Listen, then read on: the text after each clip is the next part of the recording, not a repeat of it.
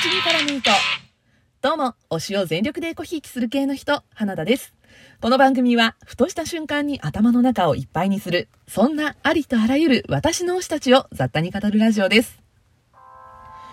3月13日に私の推し、間宮祥太郎くんの直筆エッセイフォトブック、色が発売されました。えこちらの書籍については感想をハッシュタグ121の回でお話をしています。概要欄にリンク貼っておりますので聞いていないという方はぜひこちらも聞いてください。で、こちらのですね、この色という書籍が発売された記念のオンライン個別トーク会というものが開催されまして、私そちらに参加をしてまいりました。ありがとう。推しの顔を拝みました。というわけで今回は、間宮祥太郎くんの直筆エッセイフォトブック色発売記念オンライン個別トーク会に参加をしてきた感想などお話ししていきたいと思います。よろしければ最後までお付き合いください。今までですね、間宮くん2冊写真集を出していて、この写真集発売記念イベントでお渡し会を開催をしているんですね。えー、2015年の未熟者、そして2017年のグリーンホーンでこのお渡し会開催がされました。1冊買うと握手、2冊買うと握手とツーショットチェキの権利が、まあ、買えるという風になってたんですね。で、まあ、あの、写真集、一番直近のグリーンホーンで2017年なので、約4年前、あの、定一の国が、えー、っと、劇場公開されたちょっと後ぐらいに発売をされているんですが、これね、確か東京と大阪と名古屋と宮城だったかな。で、えー、っと、この、握手会が開催されたので、私ね、ちょっと遠かったので、この時は行けてないですね。で、その後、主演映画の全員死刑のブルーレイと DVD のリリースイベントが2018年に行われてるんですが、これもね、結構狭き門だったはずなんですよ。なので、実は私、間宮くんの、えー、接触系イベント一回も行ったことがなかったんです。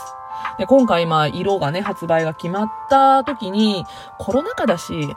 手するのはまずリスクあるし、密着するチェキなんて持ってのほかだし、リリースイベントなんてないだろうなって高をくくってたんですよ。そしたらね、あの、発売と同時にリリースイベントが発表されました。で、あったとしても、どうせ東名阪エリアとプラスアルファね、宮城は実績があるから宮城ぐらい行くのかな。いや、でも、あの、九州は実績がないから福岡もまず来ないだろうな、ね、参加できないだろうな、みたいな、思ってたら、あの、東名阪エリアで開催されるっていうのはまあ正解だったんですけど、オンラインイベントがね、あったんですよ。で、これどうやったら参加できたトーク会だったかっていうと、HMV&Books オンラインというところで、所定の購入方法をするだけで、え抽選で東京700人、大阪300人、名古屋400人、オンライン400人が招待されるようになっていました。で、えー、東京、大阪、名古屋は緊急事態宣言の延長によって、まあ、開催がまだ延期になったままの状態なんですけど、オンラインだけは予定通り行われました。で、このオンラインの個別トーク会、どういう形で行われたのかというと、あの、スマホ、タブレット用アプリを使った1対1のビデオ通話によるトーク会となっています。でね、あの、コロナ禍だからこそ作られたイベントでね、私、間宮くんと対面できるチャンスがやってきたと思って、もうあの、発表後、オンライン対象リンクから即購入をしていました。ただね、私今回これ1冊しか買ってなかったんですよ。1冊ごとに多分一抽選だったと思うんですけど、まあ、あの、何冊も買って当たらなかったみたいなことを言っている方をね、ツイッターで拝見したりもしたので、私はかなり運が良かったなと思っています。で、まあ3月16日が当落の発表だったんですが、ドキドキして待ってたらね、15時にイベントの当選メールが届きました。で、この当選メールで、およそ30秒の通話であることが分かりました。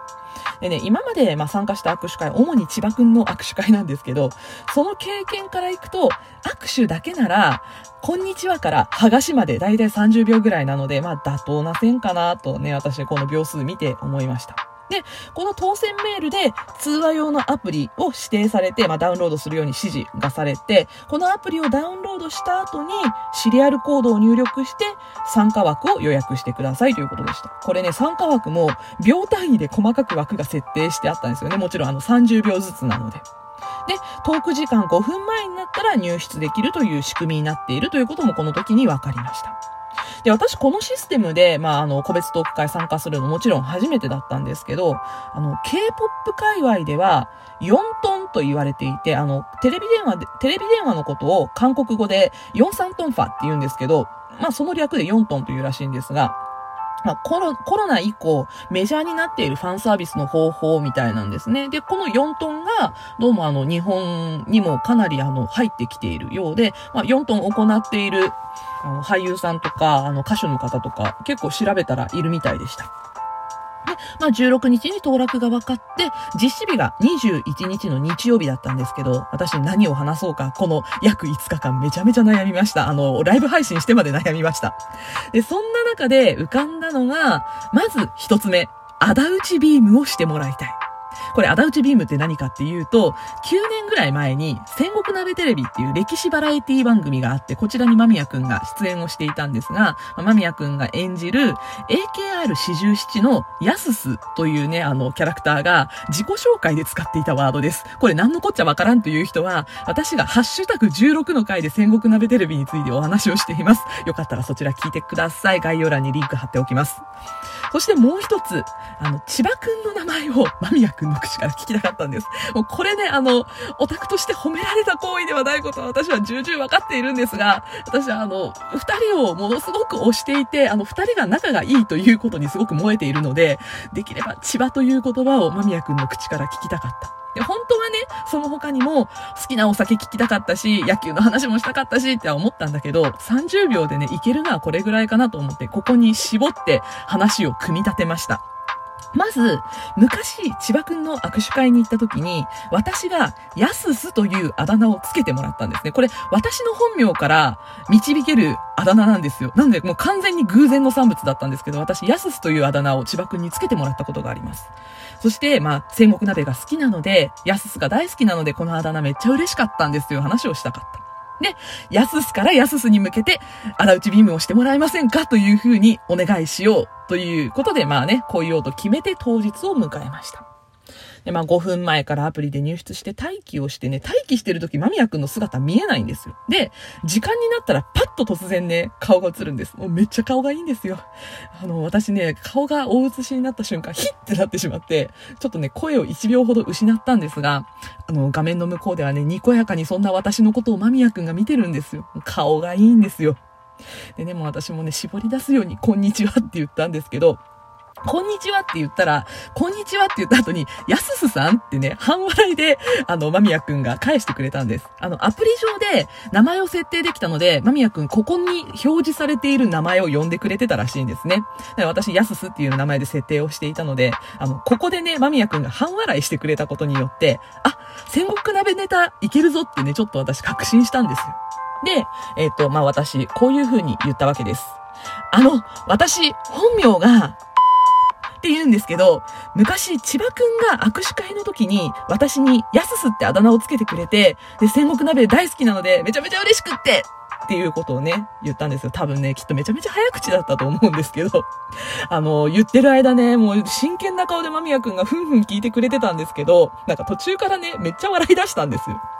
で、あの、それでね、間宮くんの返しが、はぁそうなんですね。千葉がって言いながらめっちゃ笑ってたんですよ。千葉がっていただいたんですよ。いや、千葉がいただきました。本当にありがとうございます。ごちそうさまでした。あのー、落ち着け。あの、私ね、間宮くんが笑うときに、母っていうかね、あの、ちょっと、ふははって感じで笑うんですよ。その笑い方がめっちゃ好きで、その私の大好きな笑い方に合わせて、千葉がって言ったんですよ。あもう、もうごちそうさまです。ありがとうございましたっていう感じでね、もう本当にあの、感無量だったんですけど、そんな中ね、続きを言わなきゃと思って。で、あの、ヤススからヤススに仇討ちビームしてもらっていいですか？ってお願いしたんですね。そしたら、お任せてって、ちょっとね、張り切って間宮くんが言ってくれたんですよ。で、あの、仇討ちビームの時の、その、まあ、間宮くんがヤススでやっていたセリフが、キラとあなたにロックオンっていう、ね、セリフがね、最初あるんです。ね、仇討ちビームね、みんなハッピー。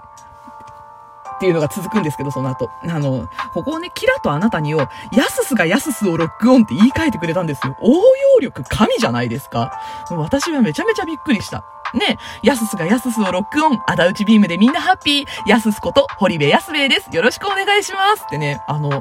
年前のネタですよ。なのに、完璧にやってくれたんです。振り、振りっていうかね、あの手の動きとかがあるんですけど、そこもね、完璧で、しかもね、最後、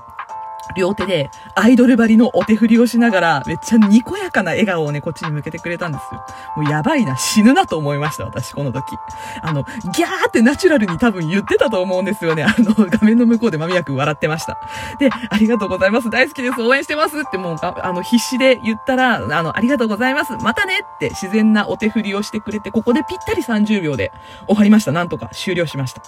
あの、野望が叶いすぎて、3月21多分私の命日かなって思ったんですけど、あの、なんとか生きてます いや、本当にね、あの、どんな無茶ぶりにでも、割と答えてくれてたみたいで、いろんなレポート拝見すると。いやー、間宮くんね、すごいなと思いました。あの、私に対しても、ヤススからヤススに、あの、あたうちビームしてくださいってね、こんな無茶ぶりをね、ちゃんと応用をしてくれるって、もう、本当に私、あなたが神かって思ったんですけど。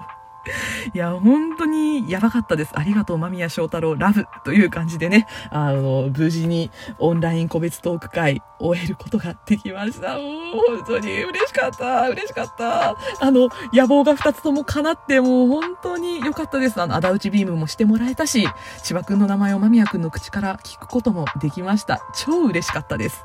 というわけでね、今回は、まあそんな私が感無量になった間宮祥太郎くんのフォトブック色発売記念オンライン個別トーク会のお話をさせていただきました。